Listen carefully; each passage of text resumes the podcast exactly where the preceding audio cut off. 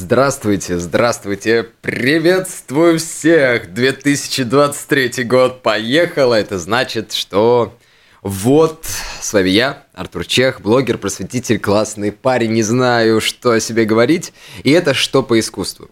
А, друзья, сегодня у нас гости, причем э, неожиданные. Э, не могу сказать, что прям очень плотно связанные с искусством. А, это две замечательные красавицы, молодые девушки, которые учатся в Рижской Ринуш, э, Рижской, Ринушской, да, все правильно, э, да. средней школе, которая находится в Вецмилгрависе.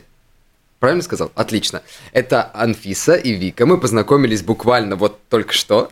А, и они к нам сегодня заскочили, потому что они планируют в своем будущем э, связать жизнь с журналистикой, верно? Да. И вот они решили заскочить на радио Болтком, куда их, как обычно, с удовольствием пустили, э, и посмотреть, как вообще, в принципе, устроен процесс. Я подумал, что что их прятать здесь где-нибудь в студии, там где-то на, на окраине в уголке. Они сегодня просто присутствуют с нами. Периодически я, кстати, буду к ним обращаться с вопросами, потому что тема, которую я запланировал, не столько связана с журналистикой, сколько связана с вообще другой историей. ну ладно. Друзья, я сегодня с вами буду говорить про искусственный интеллект. Это очень такая глобальная проблема для многих, художников в частности. В общем, давайте я быстро введу вас в курс дела. В середине декабря есть такая платформа, по-моему, называется ArtStation. Э, это место, где различные дигитальные художники, которые работают, неважно, с дизайном, которые работают с музыкой, которые работают с созданием, не знаю, анимации и прочих-прочих радостей, они могут выкладывать там свое портфолио для ознакомления, то есть чтобы приманивать к себе клиентуру, и чтобы их навыки, они могли использоваться по назначению. Собственно, как ну, и существует все дигитальное искусство и существовало до появления NFT, и как бы оно до сих пор так э, продолжает существовать, и не обязательно оно должно быть каким-то самостоятельным творчеством, которое продается вот как картинка, да, там Мона Лиза дурацкая. И, в общем, в этой, на этой платформе, где-то в районе вот, десяток чисел декабря, э, стали поступать, так, так сказать, публиковаться на страничках различных художников картинка, где написано AI, то есть Artificial Intellect, э, и перечеркнуто. Почему они это делали? Это была такая протестная акция, в, в которой художники говорили, что, братва, что за фигня? То есть мы тут годами учимся, проходим дорогущие курсы, покупаем дорогущее железо для того, чтобы творить свои интересные работы в своей интересной стилистике. Мы сюда пришли и мучительно долго, там на протяжении нескольких месяцев, а может быть и лет набивали себе клиентуру.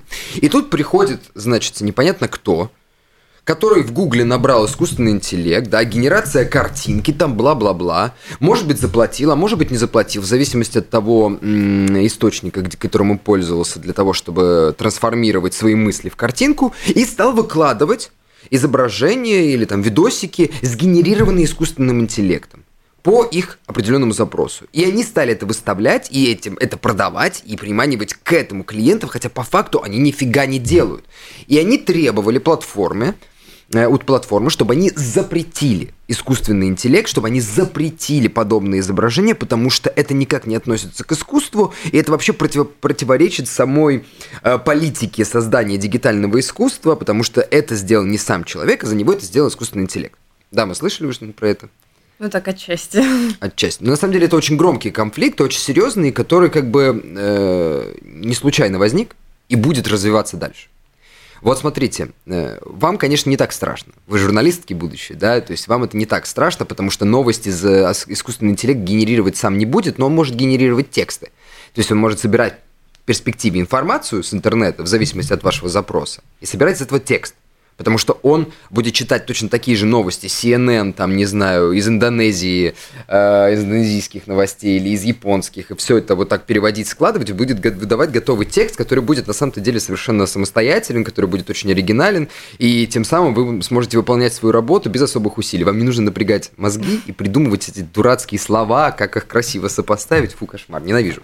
А, Почему я вас спрашиваю? Потому что на самом-то деле это, ну, проблема и вправду очень глобальная, особенно для искусства. Вот, значит, у нас, как говорили эти художники замечательные, вот мы, значит, годами работаем, мы годами работаем для того, чтобы набить навык, для того, чтобы э, привлечь клиентуру, для того, чтобы найти свой собственный неповторимый стиль, который тоже постоянно меняется в зависимости от тех обстоятельств, куда мы попадаем. А тут приходят какие-то ребята, и они постоянно могут выдавать свежак, который в целом очень трендовый раз, и во-вторых, как бы если правильно научиться пользоваться этим искусственным интеллектом и правильно выдавать туда запрос, он будет всегда как бы соответствовать запросам публики, он будет таким очень прям миленьким, эстетичненьким. И если правильно это подавать, то люди будут это покупать вместо того, чтобы покупать услуги настоящих художников. То есть и у художников, конечно же, проблемы и дилеммы. Во-первых, им не хотелось бы самим переходить в это, потому что для кого-то это кажется мошенничеством, для кого-то это кажется полной фигней. А во-вторых, эм, э, ну, во-вторых, как бы обидно, что ты работаешь, а они нет, и они получают, если не столько же, то, точнее, если не больше, то столько же. Но, однако же, я на самом-то деле сегодня здесь для того, чтобы сказать, что это не такая страшная история, и, в принципе, искусство постоянно э, сталкивалось с проблемой возможного мошенничества, воровства, легкой добычи, наживы и прочих-прочих радостей. И я хочу рассказать о некоторых случаях, которые происходили на, на, ну, на протяжении истории, которые в целом очень похожи на сегодняшнюю ситуацию с искусственным интеллектом, и благодаря этому можно как бы немножко похолоднее относиться к этому странному явлению и осознать, что все не так страшно глобально. Да? То есть главная претензия заключается в том, что художники работают, а ребята, которые пользуются искусственным интеллектом, они не делают ничего. Почему эта претензия несостоятельна? Во-первых, Потому что мы должны понимать, искусственный интеллект, во-первых, пока что не является никаким самостоятельным существом. Искусственный интеллект – это огромная база данных, это определенные алгоритмы, да, которые бесконечно собирают информацию, но которые не могут существовать не могут они физически существовать без того, чтобы живой человек, у которого работает максимально интересно фантазия, не вбил в них запрос. Нам нужно понимать, что даже при том, что он не выполняет никакой как бы ремесленной деятельности, никакой ремесленной, никакого ремесленного труда, да, то есть он не сам э, визуализирует то, что у него накапливается в голове, однако же, однако же, он занимается очень сложной частью произведения искусства, да, создания, процесса создания произведения искусства, он придумывает, что он хотел бы создать. И он формулирует этот вопрос. И от его фантазии, от его желаний, в принципе, от самого, от самой потенции, да, этого действия, что он вообще захотел что-то там сформулировать, очень зависит сам факт существования произведения искусства. То есть искусственный интеллект, он не заменяет человека. Он, по сути, является механизмом, который упрощает разукрашивает его жизнь, как, в принципе, и любое нововведение техники, имеемое нами сегодня. Неважно, будь то кофемашины, неважно, будь то видеокамера в вашем айфоне, неважно, будь то приложение для заказа еды и одежды. То есть, по факту, это точно такой же инструмент, который не существует самостоятельной жизнью. Он все равно зависит от того, чтобы был некий творец, чтобы был некий демиург, который наполнит его своим духом, своей фантазией, своей формулировкой, и он ответит на этот запрос. Тут возникает сразу второй момент. Вот смотрите, хорошо, они генерируют картинки. Но сгенерировать красивую и интересную картинку, вот прям по-настоящему интересную, потому что уже столько хлама, столько мусора. Вот, девочки, я у них спрашивал перед началом нашего сегодняшнего эфира, видели ли вы в ТикТоке вот эти видосики, где люди просто уже используют обычную тиктоковскую маску, пытаются там сделать какую-то красивую картинку, да, и это трендовая фишка, и этих видосиков, где люди превращают себя с помощью искусственного интеллекта в какие-то изображения, да, их ну так много, что меня тошнит. Это не... Вы представляете, как было сложно в ТикТоке нажимать неинтересно, неинтересно, неинтересно, неинтересно. Это просто столько времени у меня отняло. Но неважно. Я это веду к тому, что вот этих вот картинок уже как грязи у каждого второго человека сейчас аватарка в телеге, в инстаграме или в любой другой соцсети, да, это сгенерированный искусственным интеллектом портрет. Я знаю лично таких людей. Выглядит, кстати, очень даже неплохо. И, конечно же, искусственный интеллект вот на том сервисе, которым они пользуются, не помню, как он называется, он их преображает, да, подчеркивает там скулы, подчеркивает форму э, головы, подчеркивает вот яркость и глубину глаз, подчеркивает, может быть, какую-то особенную черту, типа циничную улыбки или наоборот добродушие. Это, кстати, очень, очень даже неплохо выглядит, и это может даже заменить необходимость фотографии, потому что очень классно. Ну, очень классно. Ты там сам можешь немножко, как так сказать, подмандить, э, чтобы это все выглядело более эстетично. А, кстати, очень классно, что на лысых людях это Вот прям, вот те, кто лысый, им прям офигеть, как идет э, этот портрет от искусственного интеллекта. Прям супер круто. Ладно, возвращаемся к этому вопросу, да? То есть, по факту, у нас уже весь интернет забит картинками вот так вот взорвавшими, взорвавшимися и произведенными искусственным интеллектом. Я это все веду к тому, что человек, который впоследствии будет использовать искусственный интеллект как инструментарий, ему же нужно сформулировать запрос так, ему нужно так подобрать слова, ему нужно так э, тонко, так сказать, с помощью знаков препинания или, или еще каких-то штучек донести свою мысль до искусственного интеллекта, чтобы искусственный интеллект выдал ему по-настоящему интересное изображение – а вы не представляете, как это сложно. По двум причинам. Искусственный интеллект, как я уже сказал, не стал человеком и не планирует его заменять. Пока что у него слишком много проблем, чтобы стать живым существом, да? И вот хорошо, я могу придумать какую-нибудь интересную фразу, которая в текстовой форме, да, то есть без моего, э, без добавления моих индивидуальных особенностей, не знаю, голосовых или интонационных, или еще что-то, будет звучать и выглядеть интересно. Но понимаете, искусственный интеллект, в отличие от меня, он не умеет считывать подтексты пока что. Он не умеет считывать вот эти вот м, сложные смыслы, интонационные видоизменения. Он не умеет считывать, не знаю, юмор или наоборот жесткую иронию, которая должна уколоть в самое сердце, которое мы вкладываем в тот или иной текст. Он видит только буквы. Он видит только смыслы, причем достаточно линейно тупые и прямые, которые мы вкладываем в наши слова, да? И поэтому искусственный интеллект уже как бы серьезно проигрывает любому художнику, потому что у художника есть чувство юмора, у художника есть чувство, у художника есть боль, у художника есть его собственное понимание языка. Язык вообще в целом это не чистая разменная монета. Вот, кстати, слову к вашей будущей профессии – все почему-то считают, ну ладно, не все, это я загнул, да, многие люди считают, что язык это вот такая вот чистая разменная монета. Да, я тебе слово, ты мне слово в ответ, и нам кажется, что мы абсолютно друг друга понимаем. Это абсолютно чушь, неправда. И дело не в том, что мы можем говорить на разных языках. Есть дело в том, как мы используем язык, как мы к нему относимся. Потому что язык – это продукт человеческой культуры. Это логическая конструкция, о которой мы договаривались на протяжении многих-многих веков, и которую мы используем сегодня для нашего комфорта. По факту это не какая-то сверхорганическая сила, да, язык не был придуман природой по определению, да, это именно наш продукт.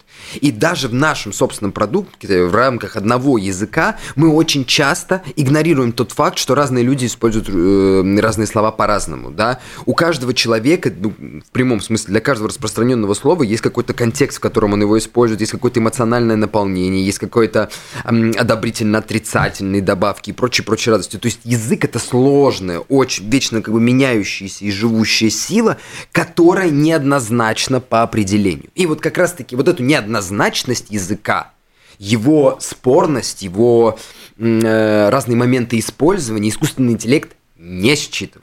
И долгое время он не будет его считывать, потому что у него нет души, не знаю, у него нет э, тонкости воображения, у него нет э, бьющегося сердца и крови, которая закипает в жилах, когда мне хочется вам что-то такое вот прям рассказать, да? И я это опять-таки буду постоянно так уходить, подходить к мысли, отходить от мысли, подходить к ней. То есть научиться так общаться с искусственным интеллектом, чтобы он понимал тебя, твои текстовые особенности, твое отношение к тому, что ты в него забиваешь, ребята, это, это, это тяжкий труд. Это по-настоящему тяжкий труд. И требуется очень много выдержки, требуется очень много воображения, чтобы ты с помощью искусственного интеллекта, который вот сейчас взорвался и скоро упадет, да, и никому уже не будет нужен, потому что везде это все будет повсюду, а, ты должен научиться с ним взаимодействовать. И тут вот кто-то скажет, ну, знаете, нужно научиться сначала кистью махать или резцом. Где, где все наши Микеланджело? Куда они пропали? Почему искусство сегодня такой шлак, кошмар, да? Я вам честно скажу, что научиться пользоваться своими мозгами и своим остроумием и воображением для того, чтобы найти подход к искусственному интеллекту, это не меньший и не менее сложный навык, чем, извините, пойти в академию и под копирку дубасить по классическим бюстам по мрамору, да, или там рисовать. Это по факту тоже такой же механический навык, который нарабатывается, а может быть воображение тренируется намного более сложно. Следующий момент, который мне тоже нужно сразу обсудить. Вот. Почему искусственный интеллект это хорошо, как новый инструментарий, и почему вообще в целом это хороший виток для развития искусства? Искусство многие-многие годы заключалась в том, что оно есть ремесло. То есть человек, который жил в невысокотехнологичную эпоху, да, для него, конечно же, был очень явный показатель, как бы, что ты берешь своими руками что-то, неважно, резец, там, кисть или карандашик с бумагой или еще что-нибудь в этом духе, да, и из-под твоих ремесленных рук, в связи с тем, что все производится пока что еще ручным трудом, выходит что-то как бы такое, отвечающее запросам идеалов там, той или иной эпохи, того или иного общества и так далее, и бла-бла-бла, пятое-десятое, да. И так искусство жило, и люди к нему относились на протяжении тысячелетий.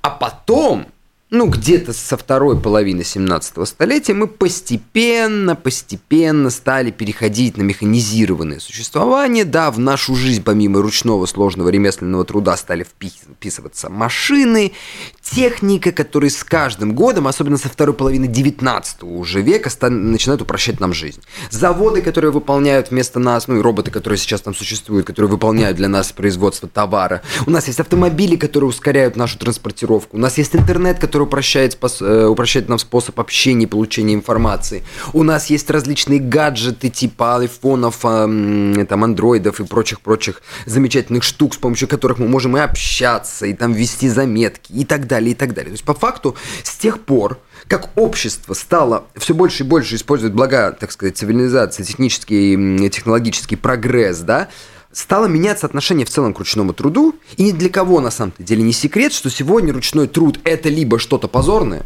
потому что фу, ты грузчик, а я data analyst, CEO э, в компании по производству, не знаю, там, э, там игрушек Тамагочи. Ну, я грубо говоря, да? То есть у нас есть вот это вот противопоставление, что я либо работаю башкой, либо я крутой, да, я показываю себе, насколько я интеллектуал, да, у меня чистенькие ручки, я очень красиво одет. Если что, я не поддерживаю это вот разделение, я просто рассказываю о таком мнении, которое бытует, существует, да, в культуре сегодня. Либо я иду как грузчик, работаю, там, разгружаю коробки, таскаю тяжести, да, мало при этом получаю, потому что такой механически тяжелый труд, он как бы почему-то обесценивается очень сильно, да, ведь ресурса много, да, и так далее. Или есть второе вот противопоставление, опять-таки, что я вот такой вот весь из себя всего, либо я делаю что-то handmade.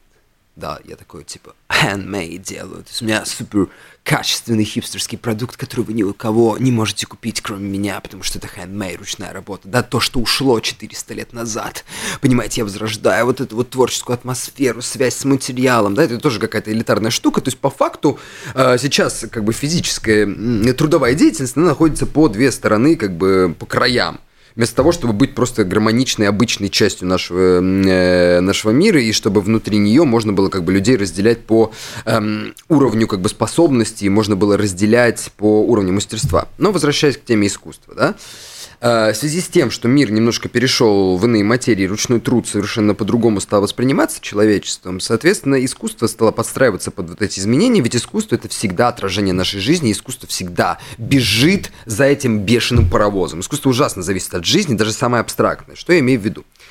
Э, художники, которые жили, жили, жили, жили, жили, они попали в один момент в, так сказать, тюрьму, э, тюрьму догмата академизма, да, который якобы уже в середине 18 столетия, когда академии стали появляться, да, он сформулировал, что искусство это тра-та-та-та-та. Это такая тема, это такой способ создания, это такая эстетика, это такой ручной труд, да, это такого уровня мастерства и бла-бла-бла. И уже в середине 18 века художники как бы спрашивали, а какого черта так, а не вот так, да, почему я должен только изображать там библейский или исторический сюжет, если на самом-то деле голые там две лесбиянки, которые лежат в кровати, которые я точно так же реалистически напишу, да, Густава Крубе вспоминаем, э, почему вот это вот не будет, значит, тоже прекрасным искусством? Почему именно вот это вот сложная какая-то хреновина, которую нужно обязательно кому-то вбивать в голову, как это, это э, соответственно каким-то идеалам и так далее, и так далее. И как только они стали под сомнение ставить вот этот вот догмат искусства, они в том числе ставили, стали ставить дог, под сомнение догмат того, что искусство это обязательно труд, это обязательно продукт в том числе, которые можно продать, да, художники спросили, а кто вообще сказал, что там, допустим, не знаю, вот живопись это вид искусства, да, потому что это высокое творчество, вспоминаем Рафаэля, там, Рембранта, а извините, делать дизайн плакатов, Или вырезать узоры на стульях, или вообще быть стеклодувом – это не произведение искусства. По факту это же тоже ремесленный труд, и по факту это тоже можно очень интересно, эстетически, в соответствии с идеалами моей эпохи подать. Да? И они вот в конце 19 века расширили э, этот профиль, а потом художники сказали, почему вообще я обязательно должен трудиться головой? К середине 20 века мы осознали, что искусство вообще в целом, да, это интеллектуальная собственность, это продукт ума, это работа моего сознания, это работа моего воображения, это совершенно какая-то непознаваемая, не физическая, неощутимая сила, да, который, которая и придает смысл той или иной вещи. Причем не обязательно, чтобы ту или иную вещь я сам лично делал. Вспоминайте Марселя Дюшана, который сказал, братва, вот вы говорите, что только обязательно нужно что-то сделать, а почему я не могу взять вот это вот кресло, подойти в музей латвийский, национальный, любой другой, поставить его на пьедестал, подписать Марсель Дюшан, кресло. То есть я взял готовый продукт, поставил его в музей, и за счет того, что я придал ему свое имя как художник, уже тем более с репутацией, за счет того, что оно находится в специализированной культурной институции, которая отвечает и показывает нам именно произведение искусства, то есть оно помещено в правильный контекст, это уже, по сути, является произведением искусства. И мне не обязательно долбить его руками. И вот уже начиная с этого момента, с 1917 года, художники все больше и больше осознают, что именно вот искусство заключается не в том, что ты делаешь руками, потому что тогда это не просто искусство, это, не знаю, ремесло, это труд. И неужели искусство это какой-то вот дурацкий, выдуманный однажды нами человеками закон, которому ты вот просто следуешь определенному набору правил, и все готово. Искусство тогда как раз-таки обесценивается, если это четкая, сформулированная фигня, да, это ничем не отличается от работы, я не знаю, от работы железной дороги по расписанию. Получается, что вот железная дорога, которая работает по расписанию, та или иная контора, которая обеспечивает нам, нас поездами и перевозит нам из точки А в точку Б э, без проблем, без там происшествий, без всего такого, то это уже тоже получается искусство. Потому что оно соответствует своему собственному канону, да, но существует по вот этим вот определенным законам и никогда не меняется. Вот это правило оспорили художники уже давным-давно уже сотни лет, на самом-то деле, прошла с того момента, больше 105 лет назад Марсель Дюшан, э, или даже больше 107, не, не припомню точно дату, то ли 14, то ли 17, извините, пожалуйста, э, вот уже больше 100 лет назад Марсель Дюшан вот поставил этот долбанный перевернутый писсуар, да, и как бы все, искусство перевернулось с ног на голову. И вот как раз-таки я все это подвожу к тому, что если в целом художники, спасибо им огромное, концептуального толка и так далее, доказали, что по факту произведение искусства это не продукт, который ты выполняешь с особой высокой, с особо высоким ремесленным мастерством, что это именно идея, это наименование, это контекст, в котором существует та или иная вещь, да, если это так, то получается тот материал, который ты выбираешь себе для создания произведения искусства, не имеет никакого значения. Сейчас уже не имеет никакого значения. Ты, не знаю, э, делаешь перформанс, да, то есть ты используешь свое собственное человеческое тело или человеческое тело своего слушателя, как, например, делали в группе э, э, перформансистов Fluxus, да, у них были такие замечательные перформансы, тоже мне нужно сделать лирическое отступление, когда они приглашали зрителей в определенное место, раздавали им инструкции, прописанные на бумажке, допустим, ставили микрофон – к этому микрофону э, ставили там э, ведро или таз с водой, раскладывали полотенце, и в инструкции было написано «Подойдите, помойте руки, э, вытрите их полотенцем, сложите его, отложите в другую стопочку». Да? То есть, и по факту никакого художника здесь нет, то есть сами, сами художники, они только раздавали инструкции, подготавливали заранее площадку. Причем они могли это делать тоже не сами, а с помощью профессионалов определенных, которые умеют работать со звуком и так далее. И зритель, который выполнял заранее запрошенные со стороны художника действия, и он как бы на них смотрел, и микрофон, это, допустим, и камера все это фиксировала, да, то есть он становился частью, и, э, причем самой необходимой частью этого произведения искусства. То есть по факту произведение искусства уже не зависело от материала, даже не зависело от художника, оно зависело только вот от его идеи, от его вот этой интеллектуальной собственности, да, которая ввелась в искусство в 60-е годы.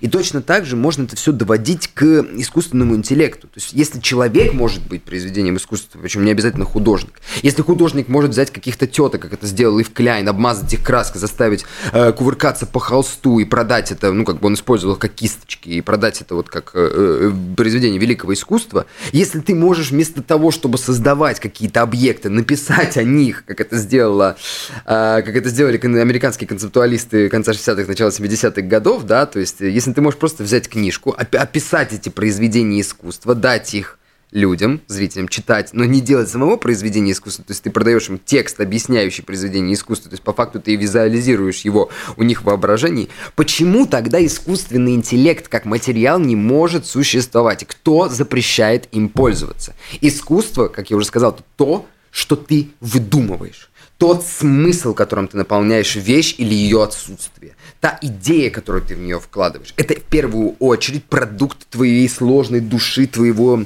воображения, твоих чувств и так далее, и так далее, и так далее. И поэтому, все, к чему я клонил вот на протяжении двух этих моментов, которые я проговаривал про искусственный интеллект, это все к тому, что ты можешь его использовать точно так же, как любой другой механизм. Главное, как ты к нему подходишь и чем ты его наполняешь, насколько это интересно, в зависимости от тебя, будет выглядеть как готовый продукт. Это второй очень важный аспект. То есть художники, которые устроили вот эту вот акцию против искусственного интеллекта, они такие, ай-яй-яй, какие вы козлы, вы халтурите. Наоборот, они не халтурят, они нашли новый способ создания искусства.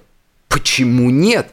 Почему я не могу получать за это деньги? И тут возникает еще один момент.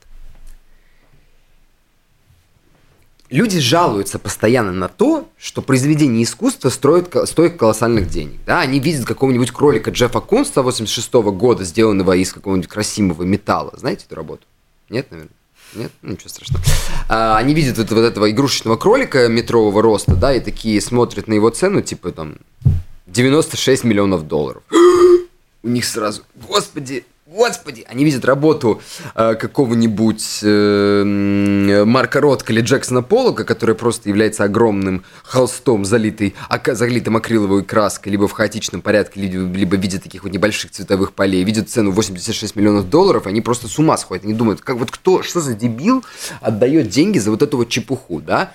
Э, ну ладно, даже если они не думают, что это чепуха, да, все-таки чуть разбираются в искусстве и знают, в чем прикол абстрактного экспрессионизма, и знают, почему это ценно, и почему это актуально было тогда, и почему это может сегодня столько стоить, они все равно как бы немножко так офигевают, что почему, откуда у этих людей такие деньги, как они вообще позволяют себе на это все тратить, если там, например, э, люди умирают от голода, где-то в мире идет война, которая требует поддержки и так далее. Тут должен быть один момент. Как раз таки в оценке искусства не может быть того же самого, что есть в оценке даже компьютеров Apple. Даже вообще в целом компьютеров. Да? Как мы имеем цену компьютера, грубо говоря. Да? Давайте возьмем не какую-нибудь нерасфуфыренную фирму, вообще какой-нибудь там, не знаю, китайский ноутбук игровой, который только вышел на рынок и так далее. Стоимость ноутбука приравнивается к стоимости материалов, стоимости э, того или иного, той или иной сборки, то есть завода, который все это произведет и соберет, стоимости там, труда, который в это все вложен, стоимости доставки и стоимости, например, работы команды разработчиков, а также рекламы, которая в это все вкладывается. То есть берется ресурс, который был затрачен, к нему добавляется небольшой там процентик, чтобы ты за это получал прибыль, как тот, то, что, кто, кто это выдумал, да, и таким образом формируется цена. И в соответствии с тем, насколько большая у тебя репутация, мы можем уже взять Apple, растет, и, соответственно, цена твоего продукта, при том, что э, ну, как бы затраты на производство, на рекламу и на прочие-прочие радости, если не остаются такими же, они даже могут как бы уменьшаться. Тут с искусством вот эта вот схема не работает. Потому что по факту, эм, по факту, кроме материала, кроме вот этого самого, как бы, основных затраченных м, штук, ты должен подсчитывать еще большое количество фактов. Во-первых, искусство которое изменило свое назначение, изменило свой смысл вместе с приходами таких ребят, как Черепашки-ниндзя, я имею в виду Микеланджело, Леонардо, Рафаэль, да, а, когда оно поменяло смысл и перестало быть продуктом, выполняющим определенную функцию и обладающим художественными свойствами. То есть я имею в виду, искусство раньше было чем-то ритуальным, искусство раньше было чем-то политическим, искусство раньше было там то, все, пятое, десятое. А потом пришел какой-нибудь долбанный Микеланджело и сказал, я гений, и вообще плевать на технику, вообще плевать, как это вы будете использовать, это как бы я. О, да, это моя неоплатоническая воля освобождения из тюрьмы. Ну, короче, вот такая вот чушь пошла, да, вот. То есть искусство стало тем, как мы воспринимаем его сегодня. Это какой-то продукт, совершенно имманентный, да, не имеющий общего ни, ни, ни, как бы с этим дурацким, приземленным, отвратительным миром, и он создан для того, чтобы наводить нас на те или иные мысли, чему-то там нас учить, или наоборот задавать нам вопросы, то есть по факту э, стимулировать работу нашего воображения, стимулировать работу нашей души и так далее. То есть искусство уже с того момента не могло стоить, как обычное ремесло ремесленный, э, как обычно, ремесленный продукт, потому что помимо того, что в него вкладываются деньги там, для материала и для работы, там есть вот этот вот аспект, как бы гениальность, вложенный смысл, актуальность, репутация художника, там то, то, все, пятое, десятое. И тут начинают наваливаться еще большее количество фактов, потому что то или иное произведение искусства, его стоимость вырастает из того, насколько это было важно для истории искусства. Кто этим всем владел, да, то есть э, история владения тем или иным произведением искусства, это очень важно, который, э, потому что в том числе эта штука как бы объясняет и доказывает подлинность того или иного произведения искусства. Если мы имеем историю того, где там находилось, э, находился Рафаэлевский ковер какой-нибудь, да, гобелен, э, эскиз для гобеленов, который он делал для, для ватиканских стен, то мы тогда точно знаем, что это стопроцентный Рафаэль. То есть мы знаем, что он там был в таком-то месте, у такого-то папы римского, тот мог перепродать это какому-нибудь кардиналу, кардинал перепродал бы герцогу, герцог бы перепродал графу, граф бы перепродал своему дяде, дядя бы перепродал еще куда-то. Если мы все это знаем, мы всю эту историю по архивам, мы в курсе, как вот транспортировалась эта работа, мы точно знаем, что это 100% Рафаэль, потому что мы можем сверить это с другими там источниками, бла-бла-бла, пятое-десятое. И вот в зависимости от того, насколько крутой был владелец до этого момента, да, в зависимости от того, какие вообще в целом были крутые владельцы, это очень сильно влияет на, э, на э, будущую стоимость произведения искусства. Потому что если какой-нибудь король когда-нибудь купил в современных денег картину за 10 миллионов долларов, да, она не может уже автоматически стоить дешевле. Ну, просто тупо никак. И следующий момент, это, конечно, реклама. Следующий момент, это еще есть, что а если ты покупаешь произведение искусства в рамках аукциона, там есть заявленная цена, но так как желающих покупать много, да, там начинается вот эта вот самая борьба пустая, которая просто накидывает деньги э, сверху. Ведь ажиотаж, там бла-бла-бла, пятое, десятое, мне очень хочется. Ну и понятное дело, насколько художник Расфуфырин там все такое. То есть получается, что стоимость произведения искусства, она очень-очень-очень-очень-очень сложная. И поэтому, э, я к чему все это клоню, и поэтому говорить, что, ах, эти козлы там начинают зарабатывать за нас деньги, кто готов за это платить, так вот именно, что всегда будут люди, которые готовы за что-либо платить. И если кто-то готов платить ту запрашиваемую стоимость, которую э, хотят художники за свое произведение искусства, сделанное в искусственном интеллекте, если есть такие люди, которые готовы тратить деньги точно так же иррационально, как и на очные, грубо говоря, живые вот картины, там, скульптуры, э, картины и скульптурные произведения искусства, то ради бога, цена не может быть логически сформирована. Цена не может быть логически установлена, вот так вот поставлена и сказано, что вот такие картины могут стоить только столько-то.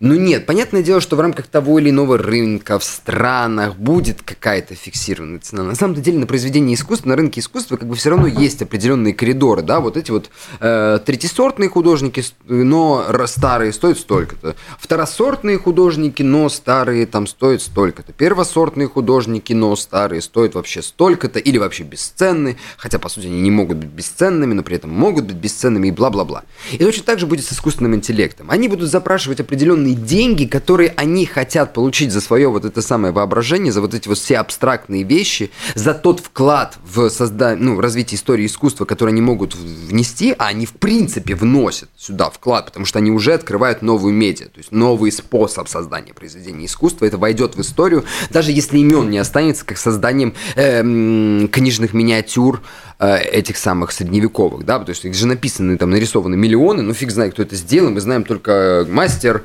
э, мастер такого-то Евангелия, мастер такого-то часослова, мастер такого-то бла-бла-бла, да, то есть ну, ну, по факту мы же ценим это произведение искусства, но тоже бессмерт, э, бесценно, если оно выйдет на аукцион, это будут просто колоссальные деньги за оригинальный манускрипт 13 века. Вау, просто кодекс какой-нибудь с, с миниатюрами, это же охренеть, как дорого будет стоить, ну не суть. И поэтому я все это клоню, что если есть люди, которые готовы за это платить, если есть такие законы, которые формулируют, так сказать, абстрактную совершенно по природе своей ценность того, той или иной вещи, которая пытается называться произведением искусства, и есть как бы механизмы, которые могут придать этому денежный эквивалент, почему нет?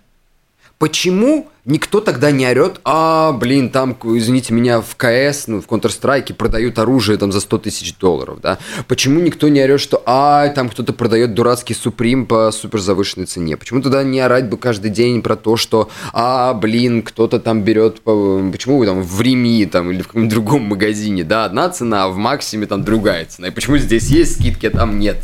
Э, скинок. Это я сейчас говорю про латвийские, да, наши замечательные, знакомые латвийскому человеку магазины. То есть слишком много у денег абстрактных законов, да и деньги сами по себе, если задуматься, это совершенно абстрактный такой инструментарий, да, который мы тоже сами себе как язык выдумали и договорились, что вот у нас есть вот такая фигня, у нее есть такой-то номинал, ее можно обменять на корову. Все таки о, да, да, да. И с тех пор мы живем в монетках, бумажках, не осознавая, что на самом деле это тоже фигня, которую мы сами себе придумали и договорились, сделали сами себе такой общественный договор, что это стоит столько-то, это обладает ценой, и это не абстрактная вещь, да, мы никогда об этом не задумываемся задумываемся, но раньше же, ну, когда люди только появились и ходили убивать тигров там э, в э, лесах и наряжаться в их шкуру, у них же не было никаких долларов, евро, не знаю, там, э, приложений для банковского перевода и так далее. Они как-то существовали. Они потом сами для себя придумали вот эти вот штучки, чтобы вам, ну, им было комфортно. И мы согласились, что это реально прикольно и комфортно, и как-то помогает нам жить, но это тоже по природе своей совершенная абстракция мысленный человеческий продукт. И если, блин, деньги сами по себе абстрактные, но мы их принимаем, то почему мы не можем принимать вот эту абстрактную идею продажи э, произведений, сделанных искусственным интеллектом, э, наравне с произведениями искусства, которые сделаны простым интеллектом, человеческим интеллектом? То есть, что мы имеем? По факту, как способ, ну, как механизм создания произведения искусства подходит, э, как эм, что-то, что может обладать абстрактной финансовой ценностью, которая, ну, как бы связывается и нарекается произведением искусства, подходит. Э, сложность выполнения и как бы особый ремесленный подход э, в произвед... ну, в создании произведения искусства вот в рамках этого искусства интеллекта существует. И по, по сути, по самым главным параметрам искусственный интеллект как способ создания произведения искусства, как что-то, что может и имеет право на существование, абсолютно проходит. Почему, собственно говоря, нет? И это, э, я не знаю, слушают ли меня сейчас художники, которые тоже испытывают проблемы и претензии к искусственному интеллекту, забирающему у них хлеб. Э, если вдруг такие есть, это очень круто, но я хочу сказать, что все не так страшно. И почему-то до сих пор сегодня есть люди, которые покупают право на владение тем или иным перформансом. Люди, которые платят за фотографию. И при этом есть люди, которые платят за классическую скульптуру и живопись и так далее. То есть искусства сегодня очень много. Оно разное. И nft недавно появились, которые включаются на талантливом, красивом телевизоре и так далее. То есть искусство не перестанет покупаться. И классическое искусство, э, формы классического искусства, к которому мы привыкли, точнее, классические формы создания искусства, к которым мы якобы привыкли, потому что мы так воспитаны, они тоже никуда не деваются. И это просто одно, и одна из вещей, с которой будут экспериментировать художники, в которой, э, так сказать, в этой нише будут появляться талантливые мастера, которых впоследствии мы будем вспоминать, говорить, потому что они сделали что-то интересное и внесли что-то новое в историю искусства в целом все не так страшно, все не так ужасно, все не так пагубно, и мне кажется, что не стоит, так сказать, нервничать, не стоит кипишовать, а есть все-таки более глобальные проблемы, о которых, мне кажется, можно подумать сегодня, в сегодняшнем дне. То есть есть над чем, собственно говоря, нам с вами думать, а не над Э, замечательную вещь под названием искусство. Потому что на самом-то деле я считаю, что без искусства и без истории, и без понимания того, откуда мы пришли, как существует э, наш мир и так далее, мы не можем нормально, гармонично существовать сегодня, да, при этом как бы я осознаю, что искусство это все равно продукт пост жизненный, да, жизнь сначала проходит, а потом появляется искусство. И по факту искусство это самый отсталый, именно изобразительное искусство это именно самый отсталый вообще вид человеческой деятельности, который, на который вообще не нужно тратить время, потому что по факту ты все равно живешь, ты по факту все равно занимаешься тем, что переработает искусство. Но я не буду, а, так сказать, обесценивать свою деятельность и всем говорить, что не надо меня слушать, ребята, я лопуха, и все это чепуха. Ну, это так, дело десятое. Ну что ж, друзья, я надеюсь, что и гости дорогие. Я надеюсь, что моя сегодняшняя, так сказать, передача, э, моя сегодняшняя мысль была вам интересна. Я надеюсь, что она принесла вам пищу для размышлений. Я надеюсь, что э, вы задумаетесь насчет этого вопроса и, может быть, даже поменяете свою позицию, может быть, даже сами захотите работать в рамках такого э, способа создания искусства. Но сегодня мы пока что завершаем. Спасибо нашим гостям, которых я все-таки сегодня хотел вовлечь в беседу, но не получилось. Мой монолог меня захлестнул. А, я желаю вам всяческих успехов в вашей будущей деятельности, даже если это будет не журналистика, это на самом деле не имеет значения. Я поменял профиль раз 40 за, на протяжении жизни. А, вот. Всем желаю наипрекраснейшего четверга, чудеснейшего завершения недели, здоровья, добра, радости. Крепко всех обнимаю. Услышимся вновь. Что по искусству, Артур Чех. До свидания.